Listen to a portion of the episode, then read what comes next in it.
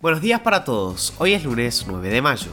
Y les damos la bienvenida a este nuevo episodio con un nuevo resumen de noticias en solo 5 minutos. Mi nombre es Manuel Carrasco. Y yo soy Jazmín Gutiérrez. Y esto es Primera Parada, un podcast de Publius Group. Nacionales. Tercer aumento de la nafta. Las empresas Action y Shell incrementaron los precios de los combustibles entre 10,5% y 12% promedio en todo el país. A diferencia de anteriores oportunidades en las que IPF era la primera en subir los precios y luego era seguida por las compañías, la firma al menos por el momento no modificó sus valores. Cepo a las criptomonedas. El Banco Central le prohibió a las entidades del sistema financiero operar con criptomonedas luego de que el Banco Galicia y Brubank anunciaran días atrás que comenzarían a venderlas. La medida procura mitigar los riesgos asociados a las operaciones con estos activos que podrían generar para las personas usuarias de servicios financieros y para el sistema financiero en su conjunto, indicaron desde el central. La comercialización de soja en el mercado local tuvo su registro más bajo en volumen en 19 años. Debido a una menor producción y la demorada dinámica exterior, solo logró alcanzar los 14,1 millones de toneladas. Un nuevo caso de clientelismo. Descubrieron a una mujer retirando dinero en efectivo de 22 tarjetas de débito de personas diferentes en un cajero electrónico en el centro de Paraná. Los plásticos pertenecían a diferentes personas, todas beneficiarias de la asignación universal por hijo, y la mujer fue señalada como perteneciente al movimiento Evita. Internacionales.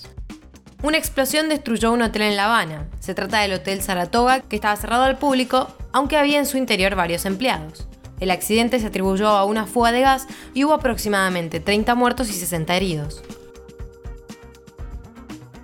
Rusia bombardeó una escuela en la región de Lugansk, en cuyo sótano se encontraban refugiadas más de 90 personas. El Servicio Estatal de Emergencia de Ucrania informó que al menos 62 personas quedaron bajo los escombros. La primera dama de Estados Unidos, Jill Biden, visitó Ucrania y celebró una reunión sorpresa por el Día de la Madre con la primera dama de la nación, Olena Zelenska. La visita le permitió llevar a cabo el tipo de diplomacia personal que su esposo le gustaría hacer a él mismo. El presidente Joe Biden dijo durante su visita a Polonia en marzo que estaba decepcionado de no poder visitar Ucrania para ver las condiciones de primera mano, pero no se le permitió probablemente por razones de seguridad.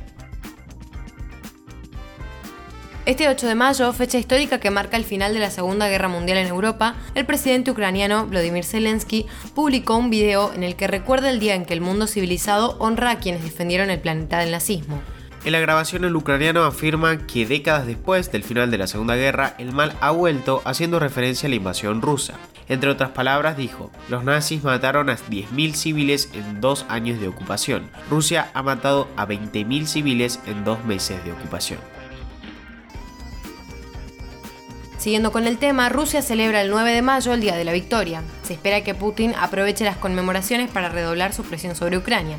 De hecho, este domingo afirmó que como en 1945 la victoria será nuestra, estableciendo numerosas comparaciones entre la Segunda Guerra Mundial y el conflicto de Ucrania.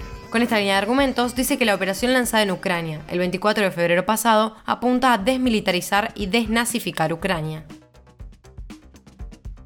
El jefe de la Agencia Espacial del Kremlin lanzó una fuerte amenaza diciendo que Rusia podría destruir todos los países de la OTAN en media hora si hubiera una guerra nuclear. De todos modos, también afirmó que Rusia no quiere que el conflicto escale a una etapa nuclear porque esto afectaría al estado de nuestra tierra. También admitió que el objetivo de la invasión rusa es derrotar al enemigo de Occidente y expulsar a Ucrania del mapa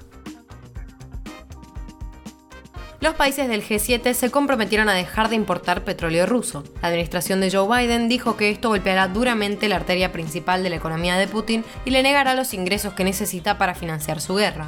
Por otro lado, Washington también anunció una nueva ronda de sanciones contra Rusia enfocada en dos áreas principales, los medios de comunicación y el acceso de las empresas rusas y las personas adineradas a los servicios de consultoría y contabilidad estadounidenses líderes en el mundo. Con esto los despedimos por hoy y los esperamos mañana en el próximo episodio de Primera Parada. Te pedimos que compartas nuestro podcast con tus amigos para que podamos seguir creciendo y llevando las noticias a todos. Envíanos tus comentarios o sugerencias en nuestro Instagram, public-group. Que tengan un muy buen día.